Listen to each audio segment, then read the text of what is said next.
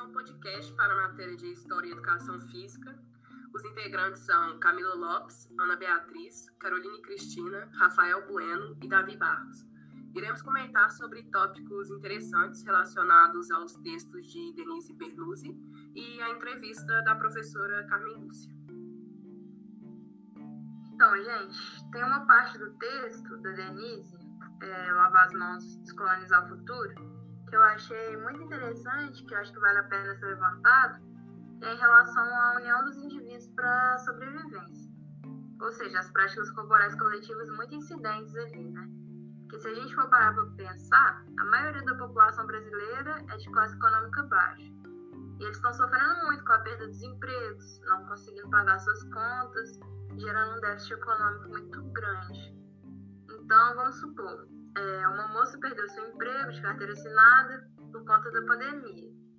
Nisso, ela começou a vender salgados, docinhos, essas coisas para tirar seu sustento. Ela vai precisar da ajuda da sua família para confeccionar, estimular e deixar um ambiente mais adequado para as vendas, seus amigos para divulgar e tal. Ou seja, a união tem que ser muito grande para a sobrevivência nesse período difícil que a gente está vivendo. E as práticas corporais coletivas também são muito importantes em relação ao contágio do Covid. Porque vamos pensar, se só eu estou usando máscara e o meu próximo não estiver usando, minhas chances de me contaminar ainda são relativamente grandes. Agora, se nós dois estivermos usando a máscara, a chance é mínima. Ou seja, as práticas corporais de precaução têm que ser muito fortes.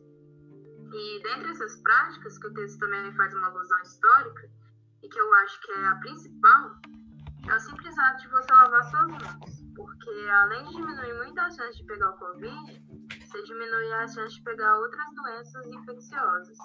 Então, lavar as mãos é muito importante.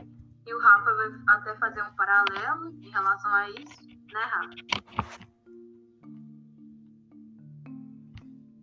E é interessante, Ana, que já no século XVIII tem um médico húngaro, o Shane Wells, que ele já alertava os médicos pelo simples fato de lavar as mãos. E ele foi tratado como louco pelos próprios colegas da profissão dele.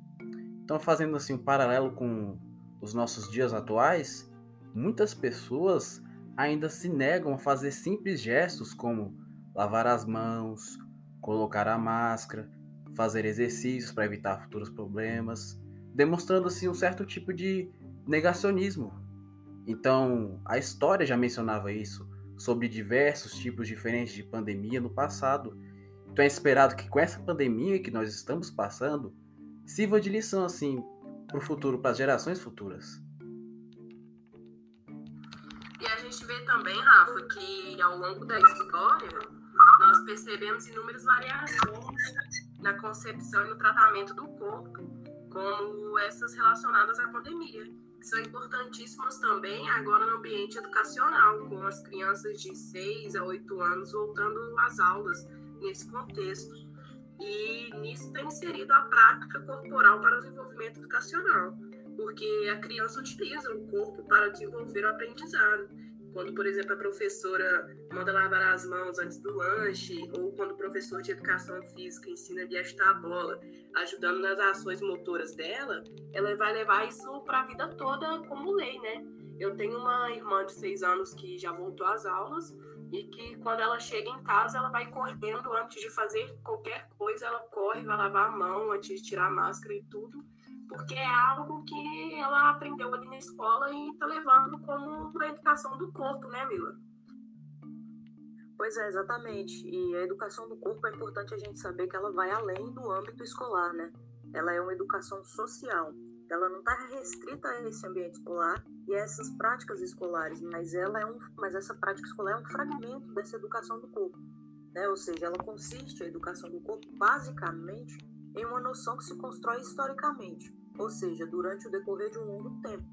Né? É como se a gente educasse o nosso corpo em toda experiência social que a gente faz, e essa experiência social gera uma segunda natureza, uma espécie de uma natureza física fabricada socialmente. Né? É como se fosse um produto de todo esse processo de educação do corpo. Basicamente, a própria fisiologia humana ela pode variar diante de cada sociedade, de cada época exatamente por conta de tudo isso que é empregado para educar o corpo. é, é como se fosse uma sociabilidade que é feita com as crianças e com toda a sociedade, mesmo os adultos, é uma sociabilidade ancorada no próprio corpo, né? E os exemplos são, por exemplo, delicadeza nos gestos, é, modulação de tom de voz e tudo isso que a gente pratica de forma que parece natural, mas é tudo aprendido, né? É cultural, não é meramente biológico. Então, de certa forma, o ser humano ele busca conter os impulsos naturais que ele tem por meio de um surgimento dessa segunda natureza. Daí nós podemos até afirmar que o corpo ele vai então é, exercer um papel em cada época. E a partir disso, você analisa que o desenvolvimento dessa educação do corpo, é, ela vem primeiramente com a humanidade de fora para dentro, ou seja, a partir de roupas, como os espartilhos, como os saltos, os chapéus, que vão educar o comportamento físico das pessoas, e com o tempo e com o desenvolvimento passa a se desenvolver uma pedagogia é, de se educar o corpo de dentro para fora. E aí vem a popularização das ginásticas, né?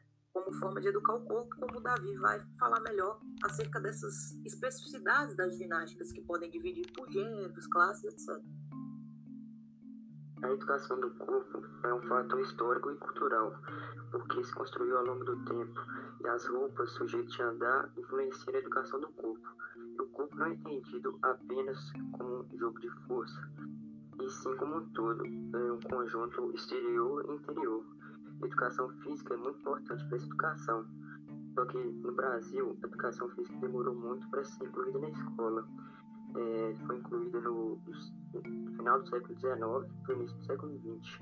Isso dificultou muito a introdução dos homens e das mulheres no esporte, ainda mais das mulheres, porque naquela época tinha muita desigualdade entre os gêneros. É, tipo, os homens podiam fazer coisas e as mulheres não. É, outra coisa também era que as mulheres, antigamente, antigamente é, eram vestidas do pé da cabeça para praticar esporte e os homens não, podiam vestir de qualquer maneira. E com o passar do tempo, as mulheres foram conquistando cada vez mais seus direitos. Aí começaram a usar roupas mais adequadas e por isso que hoje em dia elas estão cada vez mais inseridas no âmbito esportivo. Pois é, é por isso que a gente observa que desde os esportes até as questões sociais amplas, a educação do corpo, ela está totalmente presente na nossa vida, ainda mais hoje em dia com essas discussões no tempo da pandemia. É importante todo mundo refletir acerca disso, né? É verdade. Então, gente, esse foi o nosso podcast que o nosso grupo apresentou. E a gente espera que essa conversa agregue de alguma forma quem estiver ouvindo. Então é isso. Nosso grupo agradece.